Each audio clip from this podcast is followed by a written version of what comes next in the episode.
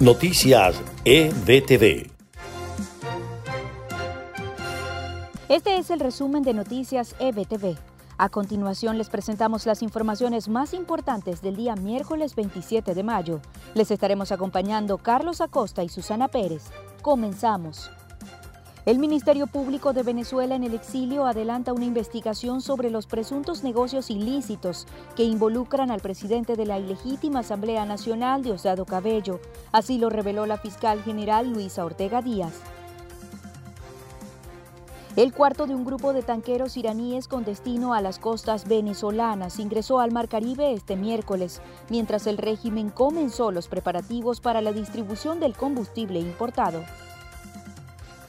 El presidente iraní Hassan Rouhani calificó de ilegal la supuesta injerencia de Estados Unidos en el comercio que tiene con Venezuela y acusó a Washington de intentar detener a sus petroleros en el Caribe como ocurrió el año pasado en Gibraltar. El primer vuelo espacial tripulado de la compañía SpaceX, cuyo cohete lanzará a dos astronautas de la NASA a la Estación Espacial Internacional, fue postergado para el sábado por el mal tiempo, poco antes de su despegue este miércoles en el Centro Espacial Kennedy. El nuevo coronavirus ha provocado al menos 350.608 muertes en el mundo desde que apareció en diciembre, según un balance establecido por AFP sobre la base de fuentes oficiales.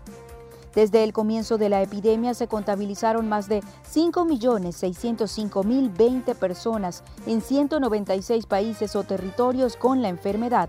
De ellas, al menos 2.222.200 se recuperaron según las autoridades. Y en notas de Estados Unidos, de acuerdo a un trabajo especial de la agencia de noticias Reuters, este país estaría detrás de la esposa de Nicolás Maduro, Cilia Flores, para acusarla de cargos relacionados con narcotráfico.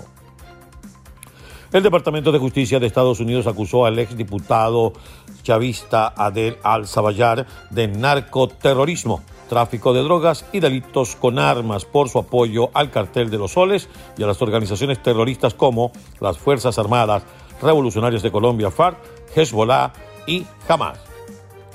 Y la tormenta tropical Berta tocó tierra en Carolina del Sur. Se trata del segundo sistema antes del inicio de la temporada de huracanes de forma oficial el primero de junio. Los vientos máximos sostenidos al tocar tierra alcanzan los 80 kilómetros por hora. Este sistema continuará avanzando tierra adentro en Carolina del Sur.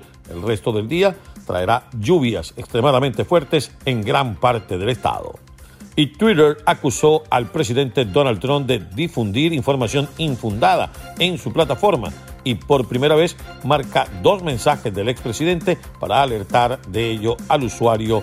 El mandatario amenazó con tomar medidas contra la red social Twitter.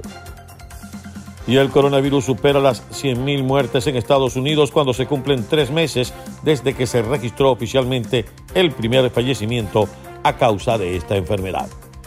Hasta aquí las informaciones en este podcast de Noticias EBTV. Trabajamos para ustedes Marife Soto y María Gabriela Rondón en la producción del espacio. Susana Pérez y quien les habla, Carlos Acosta, estuvimos en la narración. Hasta una próxima oportunidad y continúen conectados a EBTV en todas sus plataformas. Noticias EBTV.